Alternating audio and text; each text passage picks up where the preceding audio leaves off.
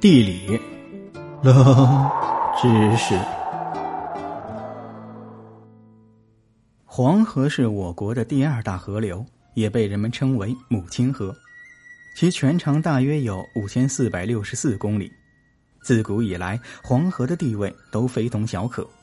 用那句最著名的一句话就是“黄河之水天上来，奔流到海不复回”。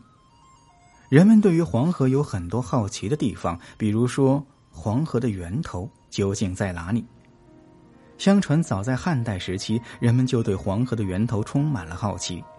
在古代啊，交通并不发达，人们最主要的出行工具便是马车，但是他们也不是任何地方都能够去，在那些比较偏僻的地方，便只能够靠古人双脚去丈量。因为人们认知能力有限，再加上每个人体力都不相同，能够坚持下来的路程也有很大的差距，所以对于民间关于黄河源头的说法有很多种，而其中流传最为广泛的便是张骞的说法。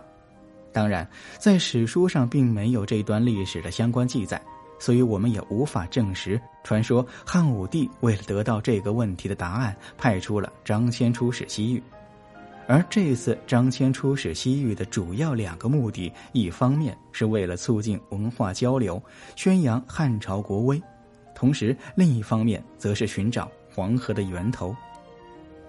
张骞沿着黄河走了长达数月之久，最终在黄河边上遇到了名为织吕的女人。织吕热情的款待了远道而来的张骞，并且在他临走之际送给他一块玉石。张骞也就带着这块玉石回去向汉武帝复命，并告诉汉武帝黄河的源头在天上。此后啊，黄河起源于天上的说法便逐渐在民间流传开来。